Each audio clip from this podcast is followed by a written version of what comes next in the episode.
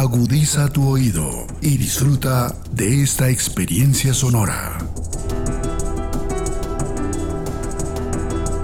Este es un podcast Radio Unal.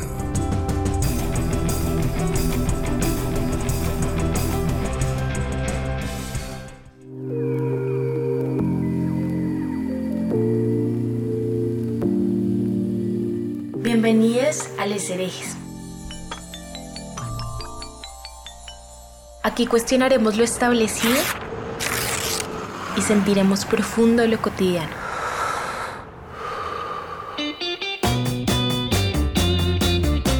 Les Herejes es un podcast realizado por la Escuela de Estudios de Género de la Universidad Nacional de Colombia.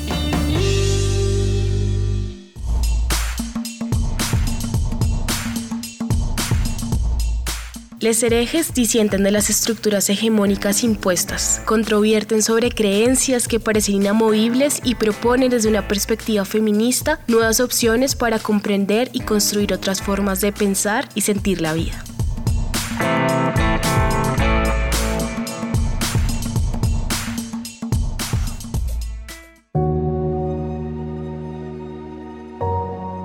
Las raras se juntan. Las rotas se juntan, las locas se juntan. Las brujas se juntan, se juntan por rabia digna, se juntan por vida y muerte. Se juntan por fatal locura. Se juntan por magia renaciente. Las raras se juntan y el mundo se extraña. Las rotas se juntan y el mundo se corta. Las locas se juntan y el mundo razona. Las brujas se juntan y el mundo las quema. Pero arden, si arden y se juntan bien juntas para curarlo todo. Para cortarlo todo, enrarecerlo todo, enloquecerlo todo y conjurarlo todo. Las brujas se juntan y nos juntamos las brujas, por una vida que merezca ser vivida, por una muerte siempre ambivalente, por desbordantes de mentes alegrías. Las brujas se juntan y nos juntamos las brujas para conspirar conjuros, para construir amores, para acompañar silencios, para acrecentar los juegos. Las brujas se juntan y nos juntamos. Las brujas para celebrar la vida, para celebrar la muerte, para celebrar nuestra rara locura, para celebrar las profundas heridas. Hoy la vida nos junta, amiga, bruja, amora, bruja, nos junta fuego y medicina, nos junta luz y oscuridad, nos junta negra libertario, nos junta rojo combativo, nos junta en plena muerte para moldear juntas nuestra propia oscuridad.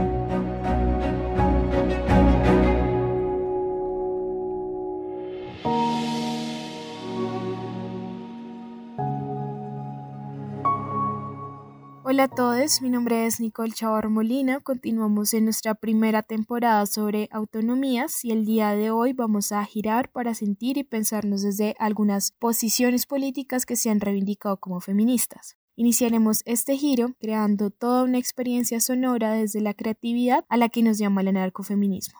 Queremos que en este episodio podamos explorar la construcción de un cadáver exquisito con algunas variaciones a la metodología que ya conocemos. Aquí encontrarán frases, poemas, pensamientos y reflexiones que no guardan un orden cronológico, mucho menos una jerarquía, buscan realmente hacer un recorrido por las denuncias, las posturas y las reivindicaciones desde el anarcofeminismo. Esperamos que este extraño pero cuidadoso y libertario cadáver exquisito les permita vibrar sentires a todos los herejes que nos escuchan el día de hoy.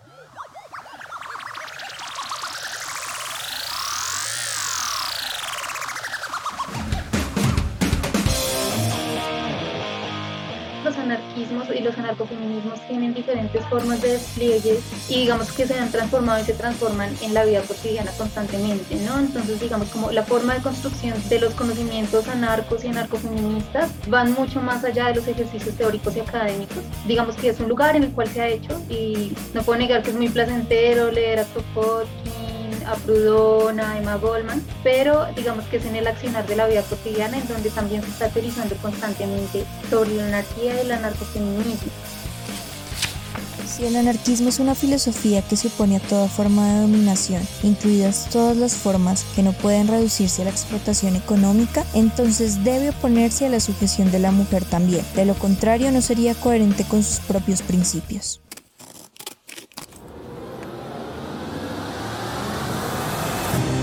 Pienso que una vez más lo que hizo falta fue un análisis anarquista explícito. La organización no tiene por qué sofocar la espontaneidad ni seguir patrones jerárquicos. Los grupos o proyectos de mujeres que han tenido más éxito son los que han experimentado con estructuras flexibles y variadas. La rotación de tareas y cargos, el compartir todas las habilidades, el acceso igualitario a la información y a las fuentes, el no monopolizar la toma de decisiones y el darse tiempo para las discusiones. Claro, la confrontación con el Estado es importante en la medida en que pues, es un aparato que ha sido construido para sostener un montón de sistemas de dominación específicos que lo constituyen, por eso digamos, el, anarquismo critica tanto si en realidad es necesario atravesar por el ente estatal para generar transformaciones sociales.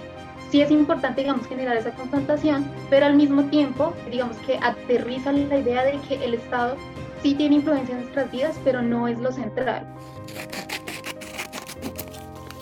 El anarquismo, es decir, el feminismo, socava el suelo donde los poderes se erigen el feminismo, es decir, el anarquismo, se propone extirpar los microfascismos instalados en el terreno del deseo, en el terreno de la reproducción social.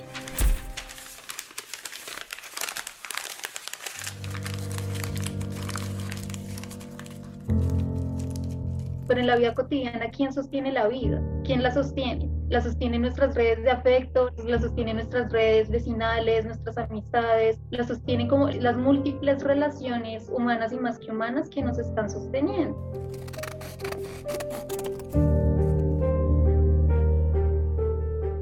Las mujeres que se enamoran no nos nombramos como anarquistas, porque pues hay muchas corrientes que en términos teóricos y filosóficos dicen, no, pues el anarquismo se está buscando la libertad de todos los cuerpos en ese sentido, pues todas las luchas están, digamos, incluidas, en esta posición ética y política y práctica de vida. Sin embargo, digamos, también hay otros sectores que plantean como bueno, como en términos filosóficos, eso está muy claro, sí, como en términos teóricos y escritos, eso puede estar muy claro, pero en términos prácticos e históricos, el anarquismo ha tenido muchos ejercicios patriarcales, racistas, especistas, capacitistas, que digamos no están siendo de alguna u otra manera como coherentes o digamos como consecuentes con respecto a esas posiciones éticas.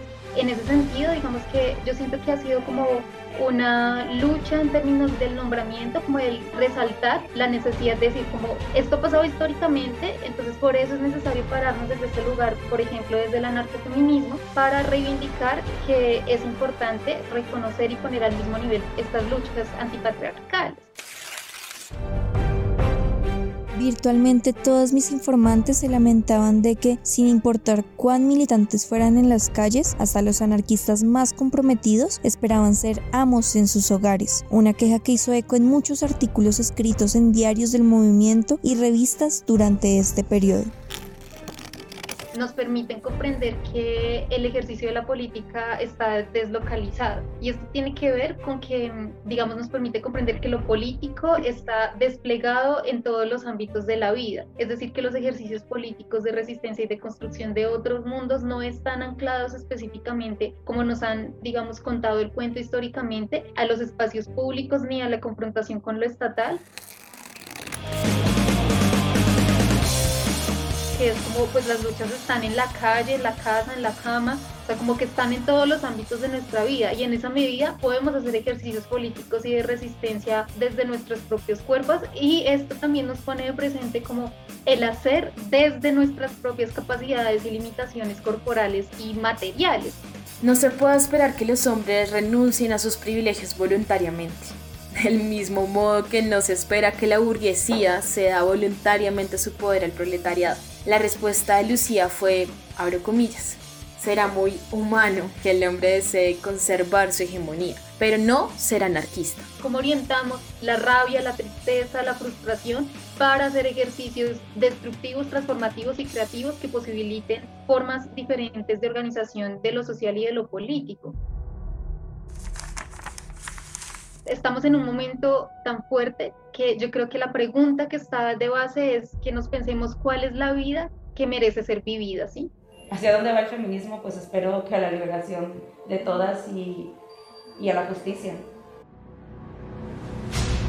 Obviamente que no es fácil enfrentar la opresión cotidiana y mantener la esperanza, pero es nuestra única opción. Si dejamos la esperanza, la habilidad de hacer las conexiones y proyectar el futuro, habremos perdido. La esperanza es la herramienta revolucionaria más poderosa de la mujer. Es lo que nos proporcionamos unas a otras cada vez que compartimos nuestras vidas, nuestro trabajo y nuestro amor. Nos impulsa a salirnos de la autoflagelación, la culpa y el fatalismo que nos mantiene cautivas en celdas separadas. Si nos rendimos ante la depresión y la desesperación ahora, aceptaremos la inevitabilidad de las políticas autoritarias y la dominación patriarcal. La desesperación es la peor traición, la seducción más fría, es creer que finalmente el enemigo triunfará.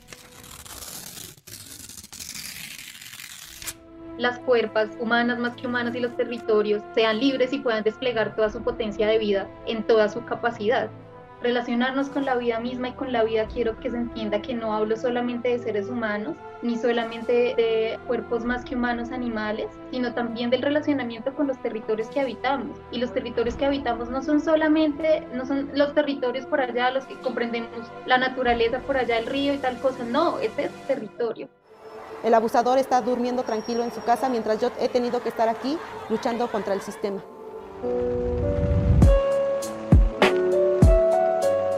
Y lo pienso mucho en términos de este territorio nuestro americano, América Ladina, Latinoamérica, como lo quieran nombrar, Abya Yala.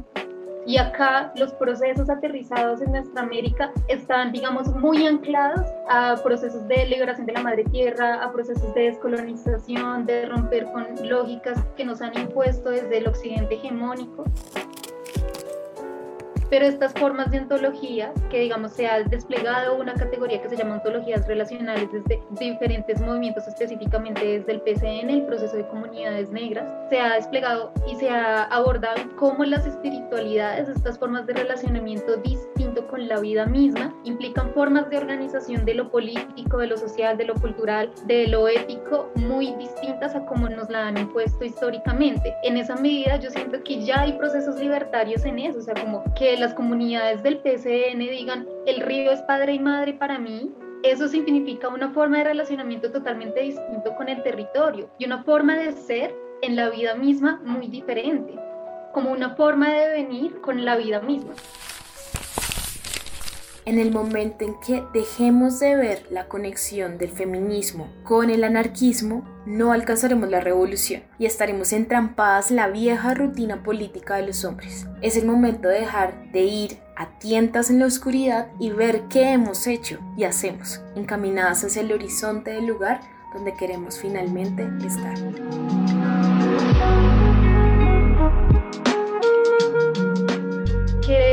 Los Mizar digan eh, necesitamos resignificar este territorio Bacata que ha sido, digamos, tan urbanizado y en los cuales han aplastado todas nuestras formas de ancestralidad. Acá y lo hacemos por medio de bajar y tumbar estas esculturas. Esos son procesos y ejercicios libertarios que están partiendo desde la espiritualidad, desde otras formas de relacionamiento con la vida misma. Y en ese sentido yo creo que ya hay principios éticos y prácticos libertarios allí.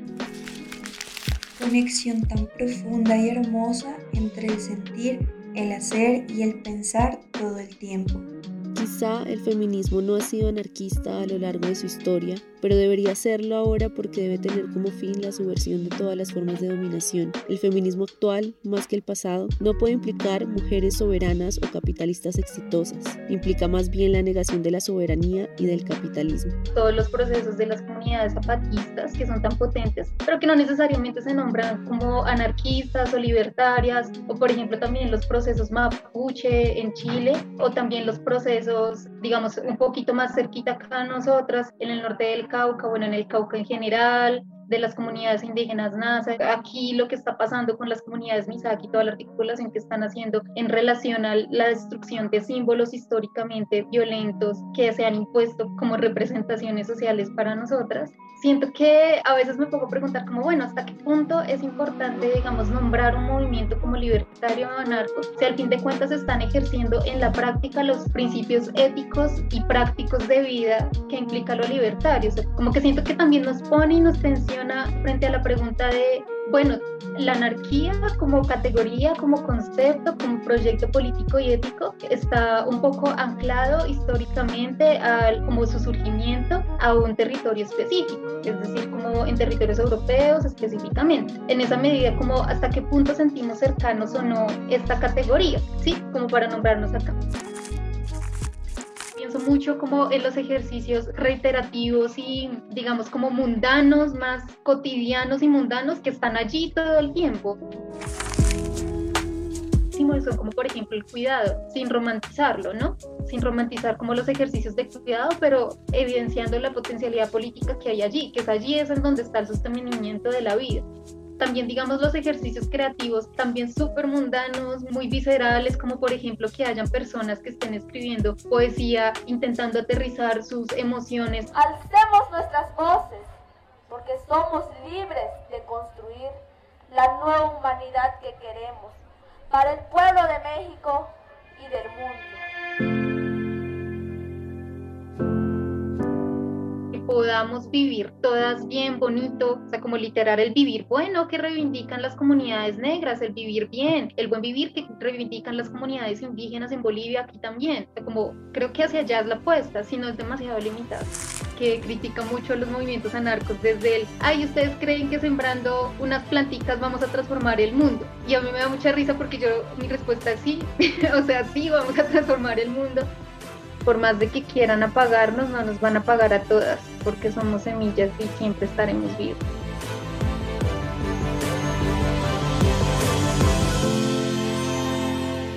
Gracias a todos los herejes por acompañarnos el día de hoy. Agradecemos especialmente a Jessica Beltrán por permitirnos usar algunos de los fragmentos durante este podcast. Fue clave poder tener algunas de sus reflexiones dadas en el marco de la clase de iniciación a los estudios feministas. Esta clase les recuerdo que pueden también consultarla en nuestro Facebook si algún de los herejes se encuentra interesado en oírla completa. Muchas gracias a Vanessa, por supuesto, a Mariana por acompañarme el día de hoy en este podcast. Agradezco también a Alejandra Carvajal, quien estuvo a cargo de la producción de este episodio. Y bueno, nos encontraremos muy pronto en nuestro siguiente episodio. Les recordamos seguirnos en nuestras redes sociales para así poder contarles un poco más sobre qué serán nuestros episodios y allí puedan estar pendientes sobre los eventos y algunas otras cosas que traemos para ustedes desde la Escuela de Estudios de Género. ¿Qué pasa con las masculinidades cuando se encuentran con el feminismo? ¿Un hombre puede ser feminista? ¿Se puede separar la masculinidad de los hombres?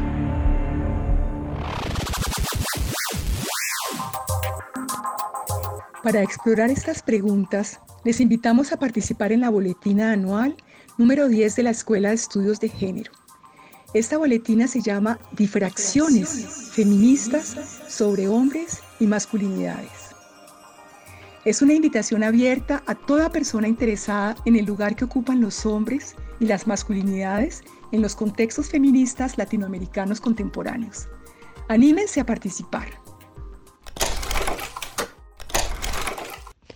Son bienvenidos los escritos teóricos, las investigaciones empíricas, las reflexiones personales, las cartas, los poemas, los relatos literarios, los testimonios y los pronunciamientos políticos. Pero igualmente el material visual como fotos y fotoensayos y el material de audio como podcast, que aborden el tema de los hombres y masculinidades en tiempos feministas. La fecha límite de entrega es el próximo 7 de marzo de 2022. Para ver la convocatoria completa, búscala en las redes sociales de la Escuela de Estudios de Género. Te esperamos.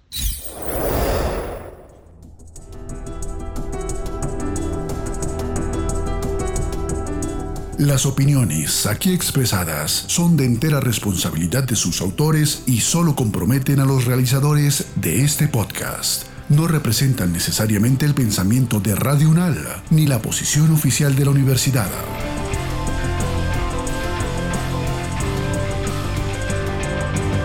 Este y otros podcasts en nuestro sitio web podcastradio.unal.edu.co.